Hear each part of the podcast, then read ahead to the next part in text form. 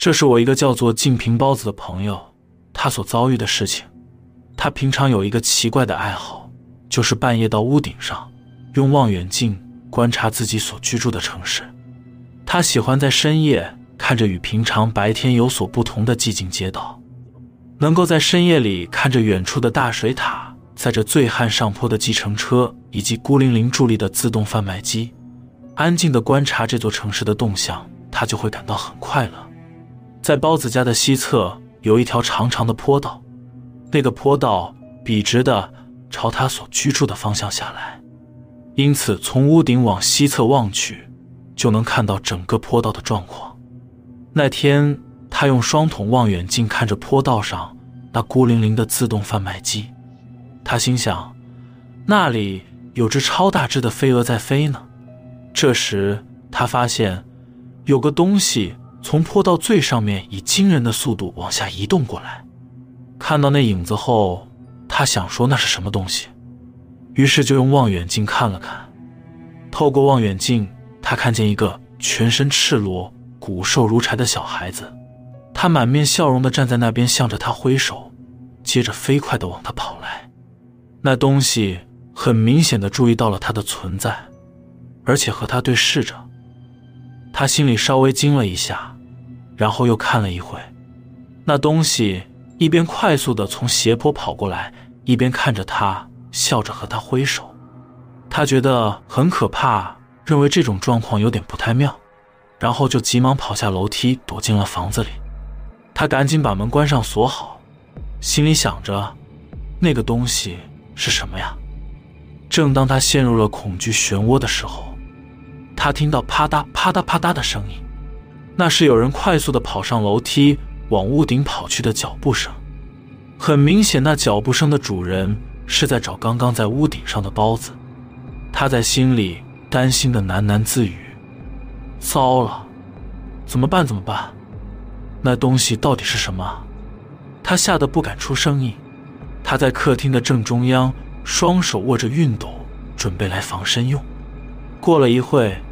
又传来了下楼的声音，他浑身颤抖着，吓得心脏都快跳出胸口了。突然，敲门声和电铃猛烈的响起，门把快速的转动着，而且听到门外那家伙发出奇怪的声音，呻吟着。他瞬间屏住呼吸，心脏猛烈的跳动，全身颤抖不停。大约过了十几秒，敲门和门铃都停止了。恢复了原本的安静状态，即便如此，包子他的紧张感依旧无法消除。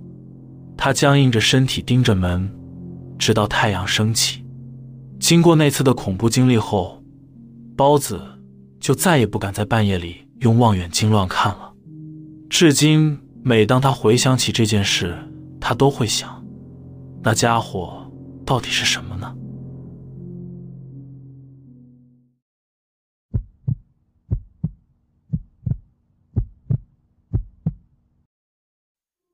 这算不算灵异体验？我到现在也不太清楚，但确实是一种不可思议的经历。那是大约十五年前的事了。我住在兵库县的加东市，因为我很喜欢采野菜，采完的野菜我习惯做成包子。我朋友都笑称我这行为叫包子习惯，所以一到春天时，我都会进山采野菜，必须离开登山道，走在没有路的草丛中。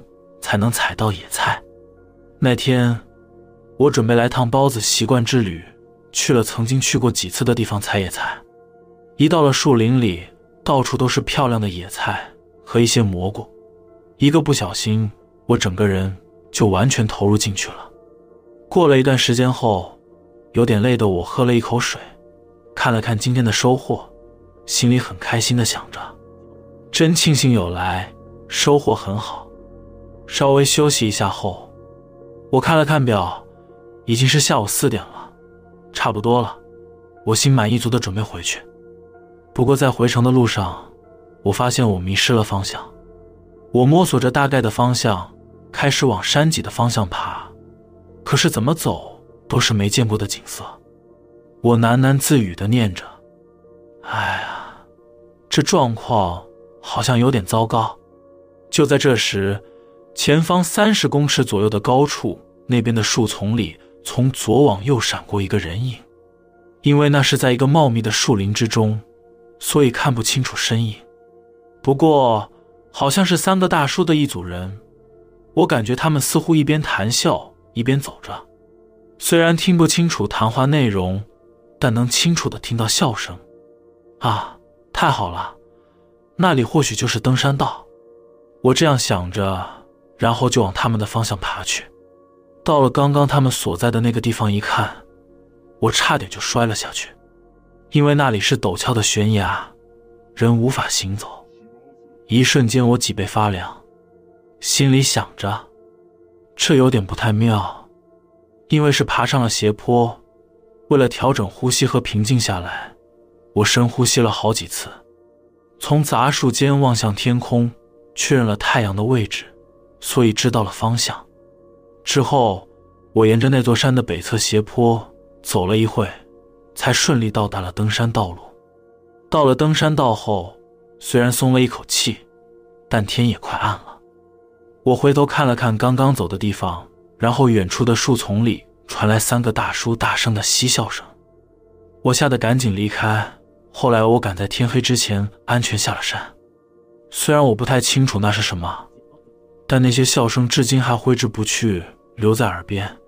那天我遇到的到底是什么呢？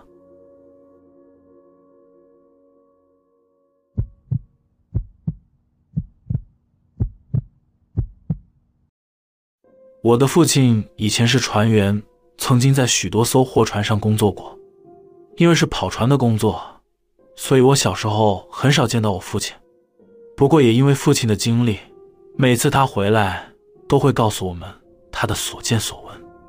当时我真的很喜欢他所说的故事，真的很有趣。小时候曾经听父亲说了一个故事，父亲说当时他所在的那艘船。船员们没有自己独立的房间，所以他有一个室友。父亲待的船刚出航没多久，就有人在船上自杀了。自杀的那个人就是和他同房、睡在上铺的那位室友。在船上的某个角落，他用刀子在他自己身上砍了一刀，然后就死了，到处都是血。他的室友被发现后，父亲和船上的几个船员接到了命令。一起处理了现场。他说，扛起尸体的时候，他觉得很轻。那个人可以说是血都流干了吧，所以才那么轻。回忆起那位室友，他是一个非常细心又认真的人，从来不迟到，即使感冒还是会认真值班的人。所以，在他室友死没多久后，房间总是有怪事情发生。父亲时常在半夜听到。有人从上铺下床，然后是脚步声响起，开门走出去房间，似乎是还在执勤一般；或是半夜睡觉睡到一半，有时会感觉有人爬到上铺去睡觉。父亲当时一脸恐惧地告诉我说，他那时候其实有点害怕，都不敢睁开眼睛看。我疑惑地问父亲说：“你的室友为什么要自杀呢？”父亲无奈地表示。以前曾经听过他室友说，他的妻子好像有了外遇，他因此感到痛苦，而这件事好像就是击倒他室友的原因。当船员虽然薪水很好，但也是很辛苦的，长期无法陪伴在家人身边，船员以及船员的家人们彼此都要忍受寂寞。后来我好奇地问说：“对了，那时候船上有尸体，尸体要怎么处理？”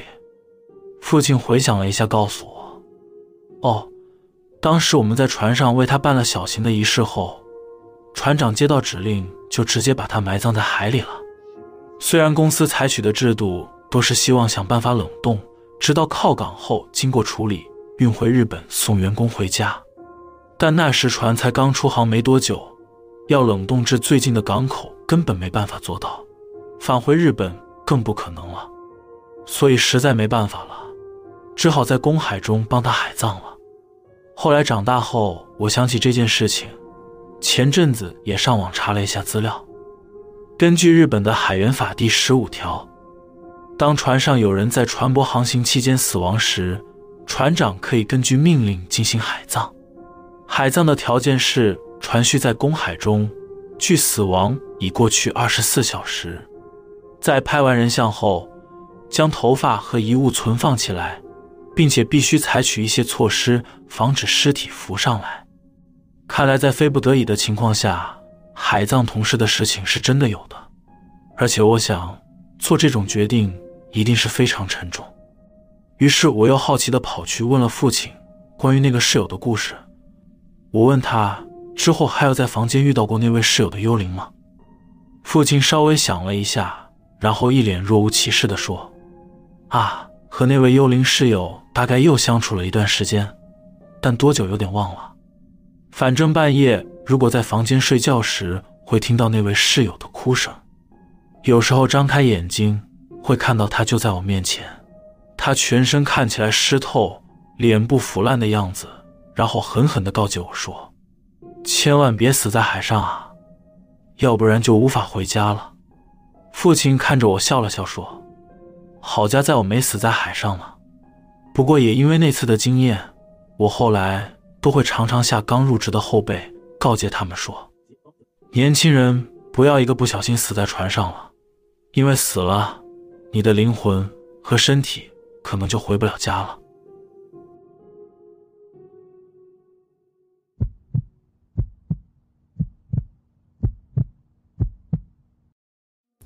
几年前，还是大学生的我，通过前辈的介绍，在一家小诊所做夜班，业务是在诊所里巡逻一次和接电话，之后就是待到早上，然后想干嘛就干嘛，没人管的梦幻般的打工。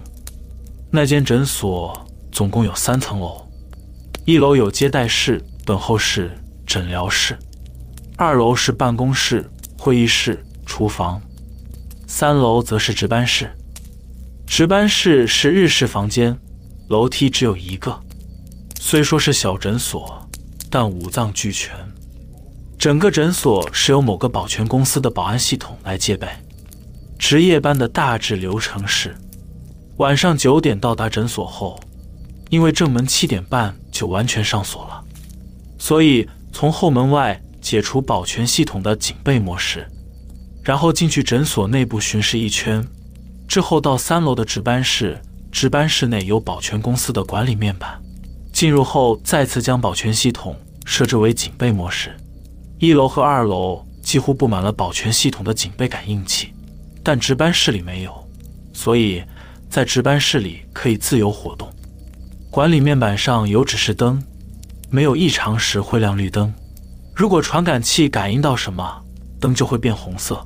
然后就会联系保全公司和诊所的所长，门和窗户一打开，警报就会响。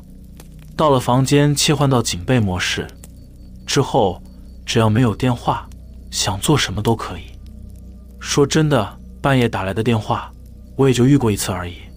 所以巡逻完后，我总是在值班室里看电视，随心所欲的爽着。就在某天晚上。我像往常一样巡视了一圈，然后进了值班室，把保全系统转成警备模式后，就开着电视，吃着便利店买来的便当，然后看个书，趴在桌上昏昏沉沉的想睡觉。此时电视上的节目刚好告一段落，进入广告的时间。无意间，我看了一眼保全管理面板，此时我不敢相信自己的眼睛，灯竟然亮红色的。至今为止，我从来没遇过亮红灯的情况。难道还有其他人还在吗？这时，红色的灯转变为绿灯。我仔细想了想，诊所里不可能有人。如果所长或是其他医生因为急事回来诊所，他们都会先从后门外的面板解除保全警备状态。假如是入侵者的话，窗户或是门只要打开的瞬间，警报就会马上响起才对。我想着可能故障了吧，因为如果红灯真的亮了，保全公司必须先联系所长，然后再打电话到值班室里来。不过完全没有电话，那就意味着故障了吧？我一边这么想着，一边盯着面板，绿色的灯强烈的点亮了我的心。但是下一个瞬间，我僵住了，因为红灯又亮了。这次灯没有消失，诊所里肯定有什么人或是什么东西。我陷入了一种恐惧的妄想，认为有什么莫名其妙的东西正在朝这个值班室这边走来。我慌忙的给所长打电话，电话响了几声后，所长接起电话。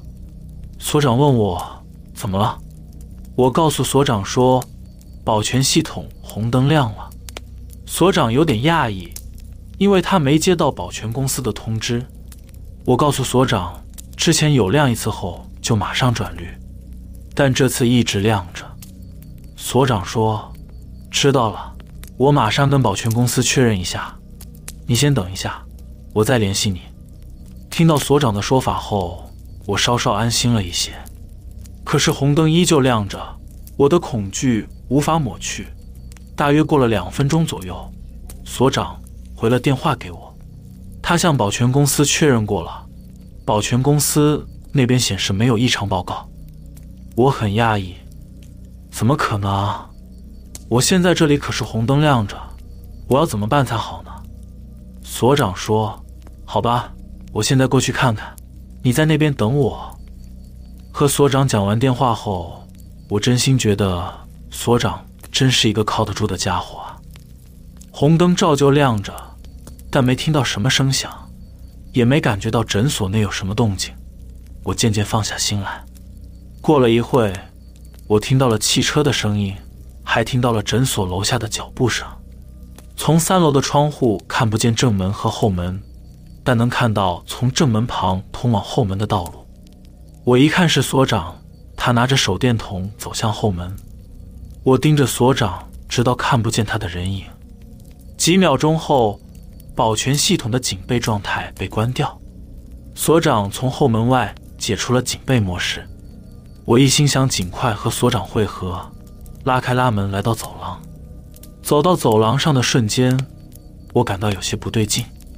一股很腥的气味扑鼻而来，整个空间弥漫着一股难以言喻的难闻气味，顿时间恐惧又涌上心头。但刚才确实看到了往这边走的所长，而且所长肯定在一楼，所以我打开走廊的灯，走向楼梯。诊所的楼梯从三楼往下看，可以看到一楼的最下面。我来到楼梯，俯视着一楼，一楼灯没亮。而且我感觉到那腥臭味变重了，我心想，所长为什么不开灯？他不是已经进来了吗？当味道变得更加难闻的时候，突然一楼走廊深处传来了奇怪的声音，那声音像是在唱歌，又像是在念经，这时我感到特别恐惧。我开始怀疑在一楼的不是所长，我脑子一片混乱，全身冒着冷汗。但是我无法把视线离开一楼。这时腥味更重了，那个哼着歌的声音也变得响亮起来。有什么东西正朝着楼梯这边走来。我的脑袋疯狂地发出逃跑的命令，可是我的身体却一动也不敢动。终于，我看到了哼着歌的东西了。那是一个身高将近两米，而且他全身肉色。或者说是接近白色，身上没有任何衣物和毛发，全身滑溜溜的，手脚异常的长。他蠕动着全身的关节，然后缓慢地活动着。那家伙一边哼着那像念经的歌，一边走到一楼楼梯口，然后开始往上爬。那是什么东西？必须快点逃走！必须逃走！虽然我这么想着，但是身体。就像遇到危机一样，完全动不了。当他走到一楼和二楼中间的楼梯时，我放在值班室的手机响了起来。那东西听到声音后，瞬间停止了动作，然后抬头转向了三楼这边。我和那东西四目相对，他那奇怪的眼珠在疯狂地转动着。那家伙咧着嘴看着我，他发出了嘿嘿嘿的笑声。他的笑容看起来令人毛骨悚然。下一个瞬间，那家伙气势汹汹地开始快速爬楼梯上来，我吓得弹了起来，身体终于可以行动了。话虽如此，却没有地方可逃。我赶紧冲进值班室，关上拉门，然后抵住门。过了一会儿，楼梯那边传来了那诡异的念经歌声，一股浓烈的腥臭味飘了过来。糟糕，那家伙来了！我哭着按住拉门，我的脑袋都快疯了。那家伙走到拉门前，我的脑海里清晰地浮现出那家伙滑溜溜的脑袋撞在拉门上的样子，咚，咚，咚，他疯狂地撞着门，想要闯进来。我真的快吓疯了，我大声叫道：“拜托，别再撞了！”我当时可以说是疯狂的哭喊，喊完后。冲撞门的状态就消失了，那念经的诡异歌声也不见了。我跌坐在地上，目光不敢离开拉门，然后我一直往后退，退到值班室后面的墙壁上。我靠着墙站了起来，站起来，我的后方有个窗户。虽然撞击门的状态和诡异哼着歌的声音都停止了，但我非常确信那家伙就在拉门的正后方。因为腥臭味比刚才更加强烈一百倍了，不知为何，当时我竟然可以清楚的知道，站在外面的那家伙，他打算在下一次的冲撞撞破拉门。我紧盯着拉门，然后慢慢的打开窗户。突然，那家伙用力的冲撞了拉门，几乎在拉门被撞破的同时，我跳出窗户，从三楼纵身一跃。从窗户往下掉的瞬间，我抬头朝房间的方向望去，那家伙张开他那又大又歪的嘴，就在我的眼前。接着，我在撞击到地面之前就失去意识了。当我回过神来时，人已经在医院了。我似乎昏迷了好几天了，我的手脚都骨折了，头盖骨也有裂痕，几乎是徘徊在生死边缘。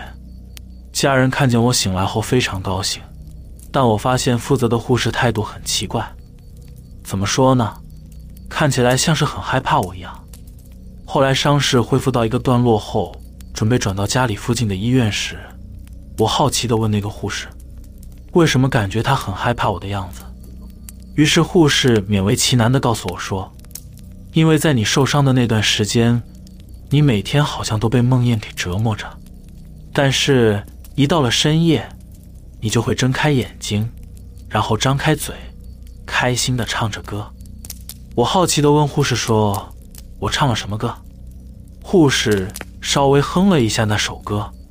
我听到后，整个人全身开始发抖，头上流下了讨厌的汗水，因为他哼的那首歌就是那晚那个肉色家伙嘴里所哼的，像是念经一样的那首歌。